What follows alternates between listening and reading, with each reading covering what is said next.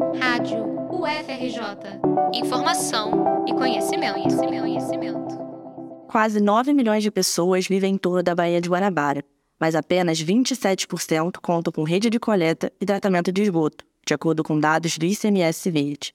Suas águas recebem entre 3 e 8 mil litros de esgoto por segundo e quase 100 toneladas de lixo por dia, como revelam diversos relatórios, entre eles do Painel Saneamento Brasil e dados do INEA e da Associação Brasileira de Empresas de Limpeza Pública e Resíduos Especiais.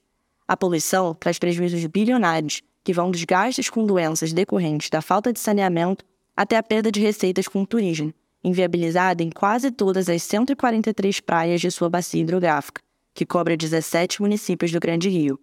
Além disso, há o risco crescente de eventos extremos, como inundações, devido às mudanças climáticas que põem em risco principalmente as populações mais pobres e vulneráveis. Para promover a conscientização e discutir soluções que mobilizem pesquisadores e poder público, foi inaugurada na última terça-feira, 21 de março, a exposição Futuros da Baía de Guanabara Inovação e Democracia Climática. Organizada pelo Fórum de Ciência e Cultura da Universidade Federal do Rio de Janeiro, a mostra pode ser visitada gratuitamente de terça a domingo na Casa da Ciência da UFRJ, em Botafogo. A vice-reitora em exercício, Denise Freire, professora do Instituto de Química da UFRJ, que participou da mesa de abertura da exposição, acredita que a universidade tem uma contribuição relevante para a sustentabilidade socioambiental do entorno da Bahia. Sem poluir, eles se regeneram. Só que na atual conjuntura, eles não conseguem se regenerar porque a quantidade de poluentes e a quantidade de resíduos é muito grande. Então a gente vai ter que usar a inovação a ciência, a tecnologia, para tentar conseguir reverter esse quadro, né, que é um quadro desastroso. O secretário executivo do Ministério da Ciência, Tecnologia e Inovação, Luiz Fernandes, resgatou a história de devastação da Baía de Guanabara, que remonta ao período colonial.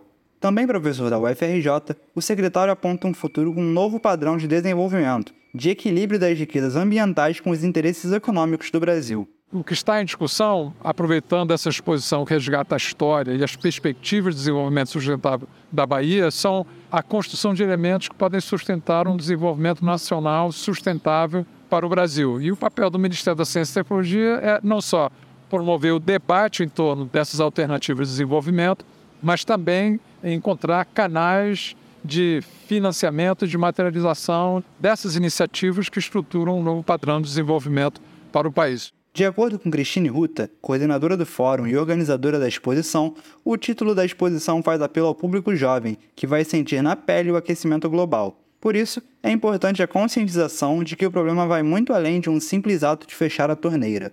Futuros da Baía de Guanabara mostra que a crise climática está em todas as esferas da sociedade.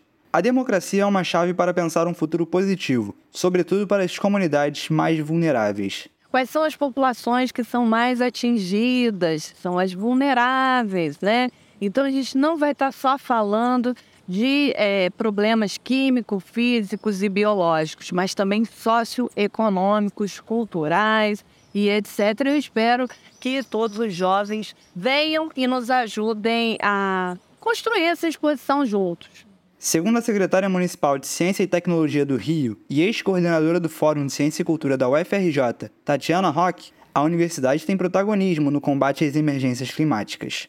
O papel da universidade é cada vez mais fundamental, porque a gente tem um papel agora da ciência também de convencimento, né? Porque o negacionismo é um fenômeno muito grave, né, preocupante, e ele surgiu com o negacionismo climático. Então a universidade tem que cada vez mais divulgar o ponto de vista da ciência, ainda mais nesse momento, em que a ciência é fundamental para o combate às mudanças climáticas. A exposição oferece dados e instalações imersivas e interativas. Segundo o curador do evento, Leonardo Menezes, isso possibilita uma conexão emocional, cognitiva e colaborativa com a temática. Uma sala de vídeo com 360 graus é o centro das atenções, trazendo a situação atual da Bahia em diferentes perspectivas.